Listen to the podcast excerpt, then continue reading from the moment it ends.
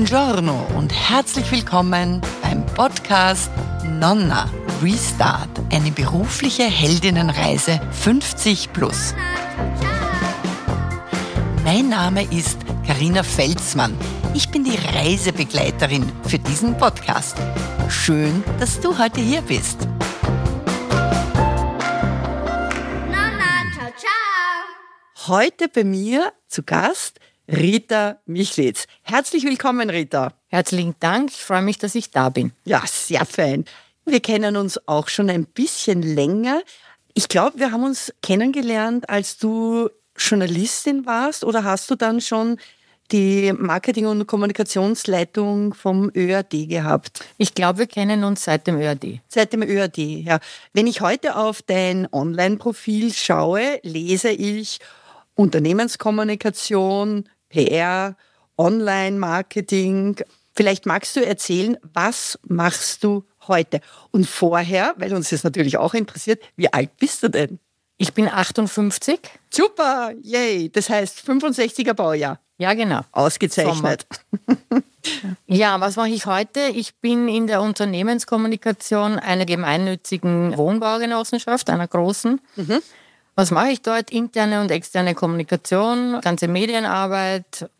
Wir entwickeln auch immer wieder Webseiten weiter und hier geht es viel um User Journey und, und Verbesserung sowohl für den Nutzer unserer Webseiten als auch für uns als Organisation, dass die E-Mails, die wir in, in großer Zahl bekommen, auch in die richtige Stelle gleich direkt weitergeleitet werden. Also die Webseiten und all das, aber fürs eigene Unternehmen. Ja. Das heißt, du bist jetzt angestellt. Ja, war ich im ÖRD auch. Ja, warst im ÖAD auch, aber dazwischen hast du auch eine Firma gehabt. Ich habe, nein, ich habe eine PR-Agentur, also PR und Verkaufsförderung, Online-Marketing, habe ich gegründet vor zwei Jahren ungefähr, mitten in der Corona-Zeit.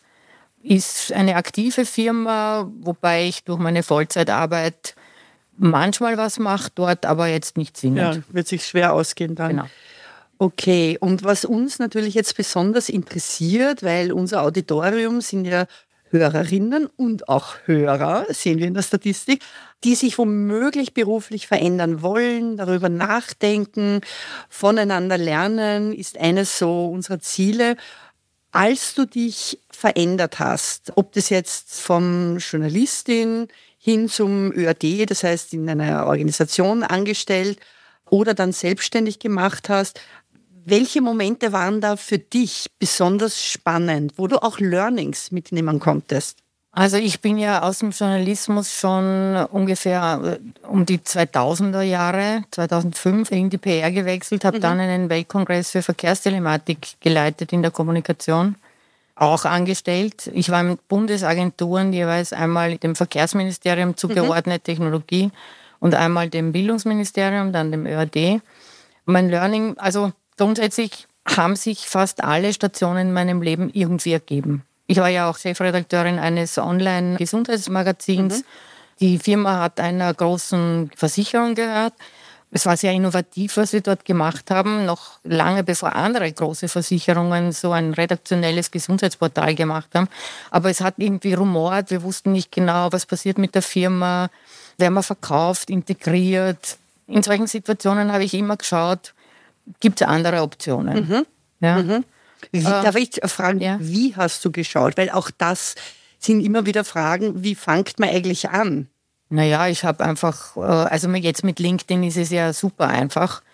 Und jetzt inzwischen gibt es gerade für Kommunikationsjobs einfach verschiedene Plattformen, die selektive Jobs ausschreiben, das Medienjob oder, oder diese Kumpf äh, aus Oberösterreich und LinkedIn.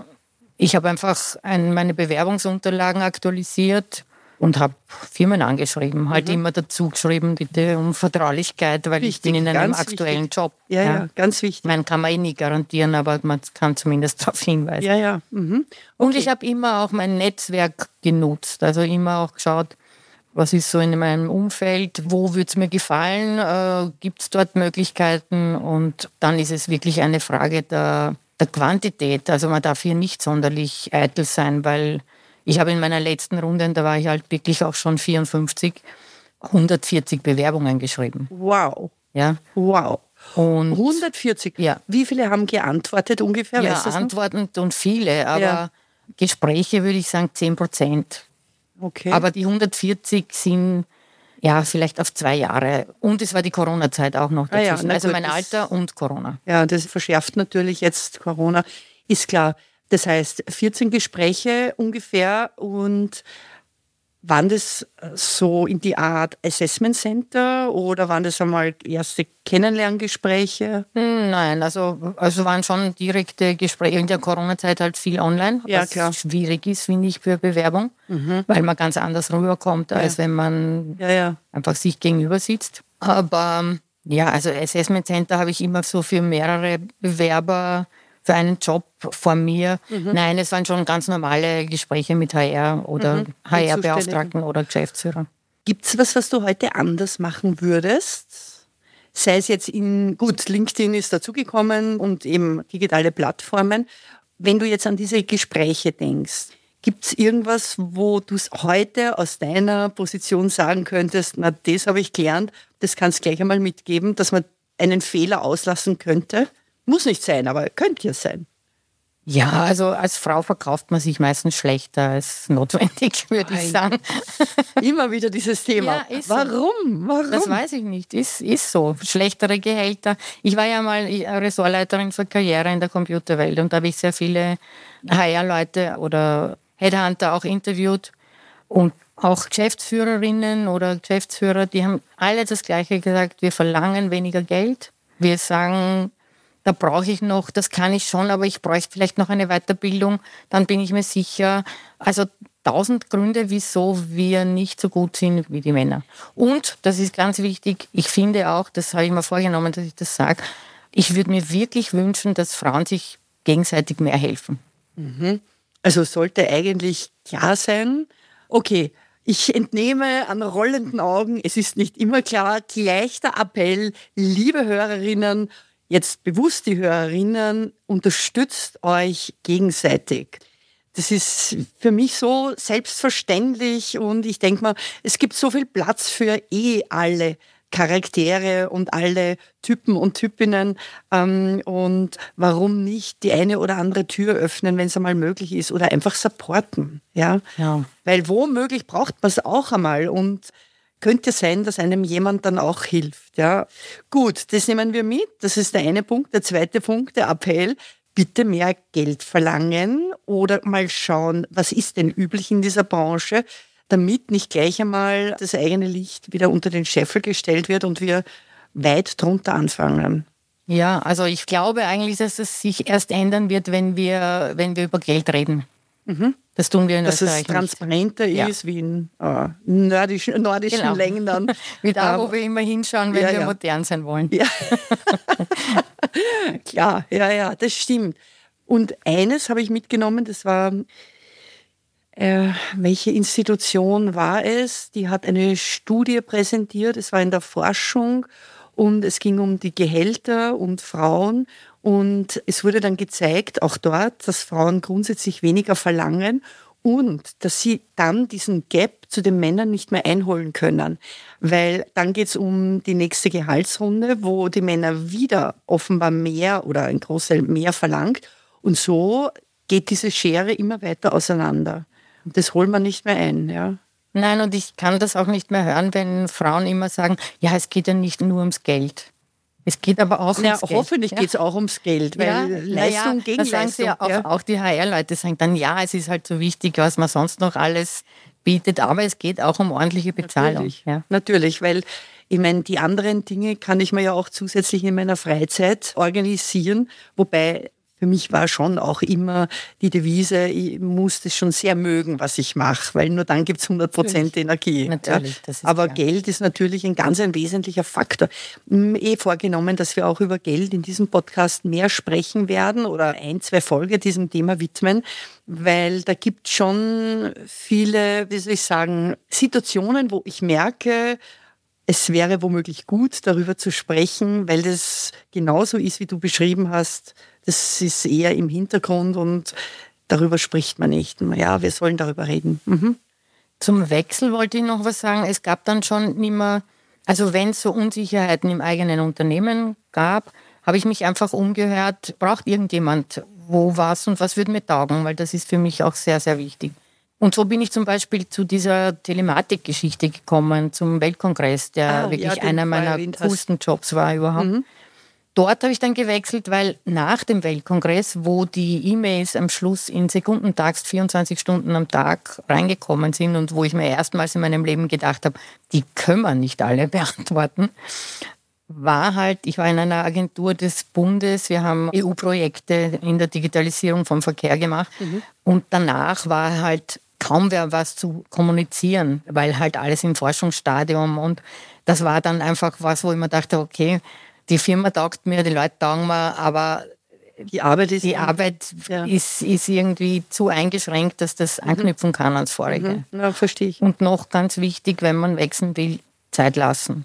Sich lieber eine Woche, zwei Wochen irgendwie zurückziehen und nachdenken, was man wie macht.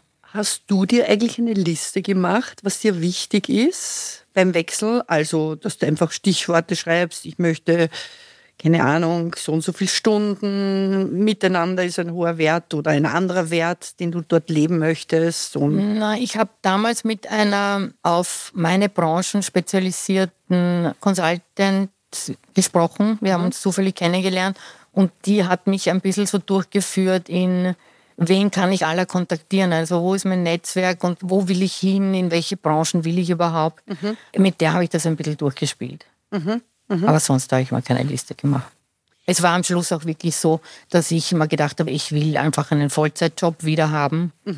Und ich will raus aus dem Homeoffice, weil ich war in der Corona-Zeit, das hat gut gepasst für diese Zeit. Das war, wo du auch selbstständig warst. Nein, ja, da war ich dann anders, aber da, ich hatte auch einen 30-Stunden-Job im Fachverband der Finanzmathematiker. Und ich habe quasi alles, was die so an an Kommunikation. Kommunikationsarbeit, äh, Webseite, aber auch so Vorstandssitzungen, all diese Dinge vom, äh, vom Homeoffice aus gemacht. Und das war für diese Zeit super. Danach überhaupt nicht mein Ding, weil ich brauche Menschen um mich. Ja, schon. Ja, ja. Okay.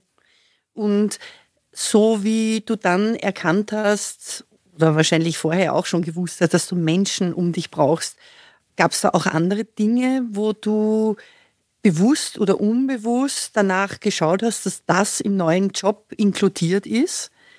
Ich, ich möchte wieder so auf dieses Thema Werte ein bisschen hin. Also ich habe fast in jedem meiner Jobs immer Menschen um mich gehabt, mit denen ich viel Spaß hatte. Mhm. Also Spaß ist ein Wert. Ja, viele Frauen. Also ich arbeite sehr gern mit Frauen. Mir ist auch wichtig, wie ist mein Chef oder meine Chefs. Ich freue mich sehr, wenn die modern und aufgeschlossen sind und auch einfach reflektiert, weil es bedeutet einfach, gerade auch in der Kommunikation, da ist man so eng mit der Geschäftsführung verknüpft. Wenn das nicht der Fall ist, tut man sich schon sehr, sehr schwer und muss ständig jemanden abholen, wo man sich dann irgendwie denkt, ja, wie kommt man jetzt eigentlich dazu? Ja, verstehe ich. Ja klar, wenn da nicht im Gleichklang bist, Ja. wie soll dann eine Message formuliert werden? Da musst du ja ständig irgendwie dich sonst verbiegen, gedanklich, dass du das findest. Mhm. Das ist mir noch wichtig. Ich bin gern in schönen Büros. Ja. Also ich mag gern, äh, ich mag, Ästhetik. ja, das ist mir sehr, sehr wichtig. Abwechslungsreiche Arbeit ist mir auch Ja. sehr wichtig. Ich schreibe gern, aber ich hätte, glaube ich, nie in einer Tageszeitung arbeiten können, wo ich jeden Tag Text rausschießen muss. Ja, ja, ja. Würdest du dann sagen, wenn du jetzt so ein bisschen nachdenkst über deine momentane Situation, bist du angekommen? Ja, ich fühle mich sehr, sehr wohl. Ich bin gut beschäftigt, aber ich habe eigentlich kaum jemals irgendwie so einen Stress und schon gar nicht einen innerlichen Stress mit irgendwas. Nie oder bei der Arbeit?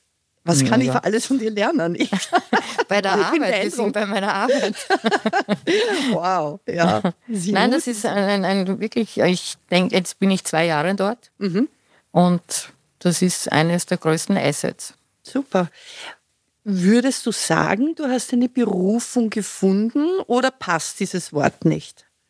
Berufung ist so, da denke ich immer an einen Priester, der die Berufung findet. Das ist mir einfach zu ein großes Wort, genauso wie Okay. ich Glück für ein zu großes Wort finde. Es ist, wenn ich es vergleiche, meine coolsten Jobs waren meine Journalismuszeit und der Weltkongress. Das war einfach so, so aufregend, das konnte man kaum toppen. Ja? Und jetzt bin ich auch im ÖRD, wo ich zufrieden bin, wo die Arbeit toll ist, wo es rundherum gut passt. Aber Berufung wäre mir jetzt zu viel.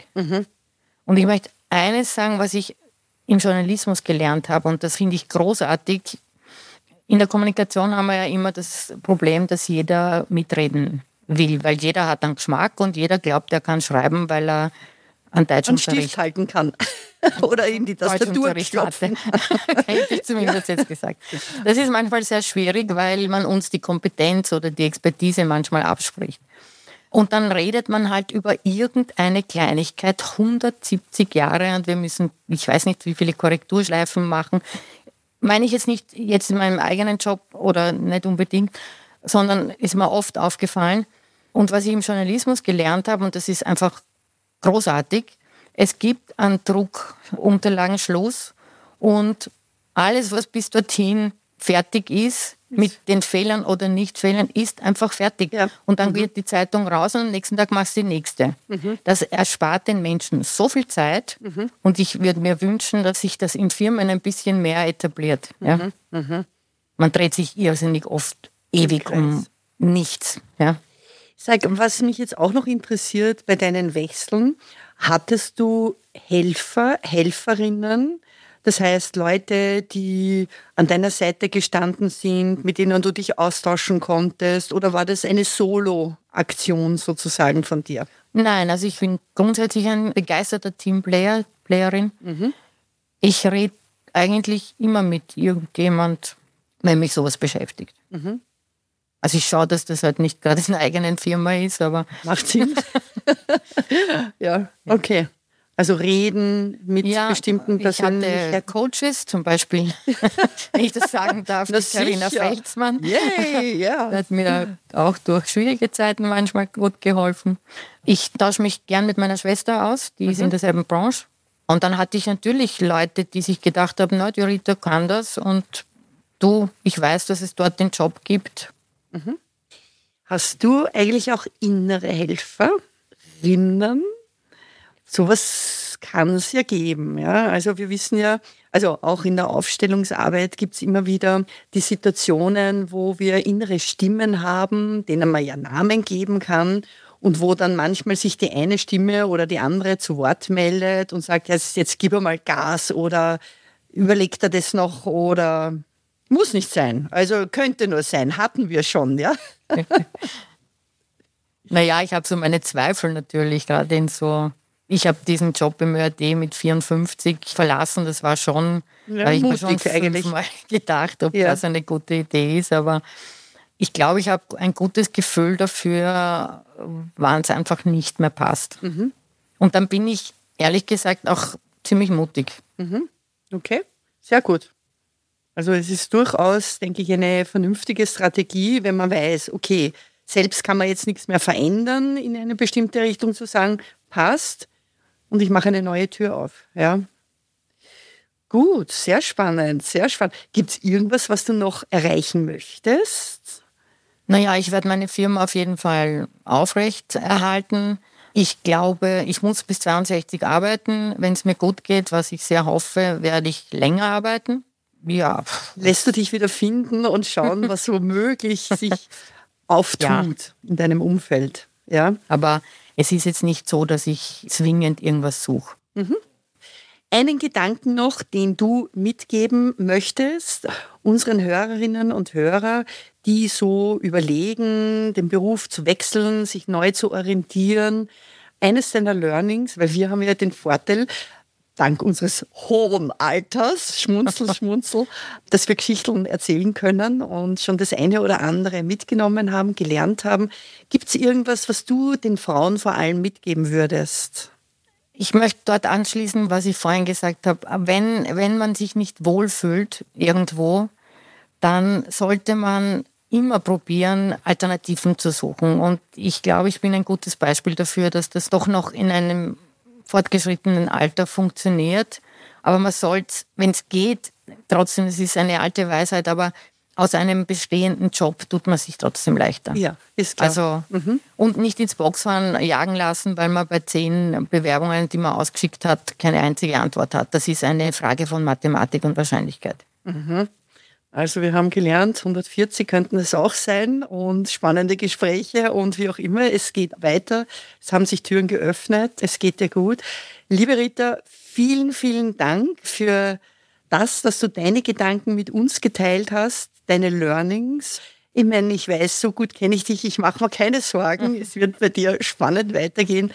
Alles, alles Gute wünsche ich dir. Vielen Dank. Sehr gerne. So, liebe Hörerinnen und Hörer, wenn euch das gefallen hat, interessiert hat, diese Episode, vielleicht der eine oder andere Gedanke, dann freue ich mich natürlich über ein Like. Ihr könntet auch diesen Podcast abonnieren. Erzählt Freunden, Freundinnen darüber. Ich freue mich, wenn unsere Reichweite noch steigt und wir alle voneinander lernen. Ich wünsche euch alles Gute. Ciao.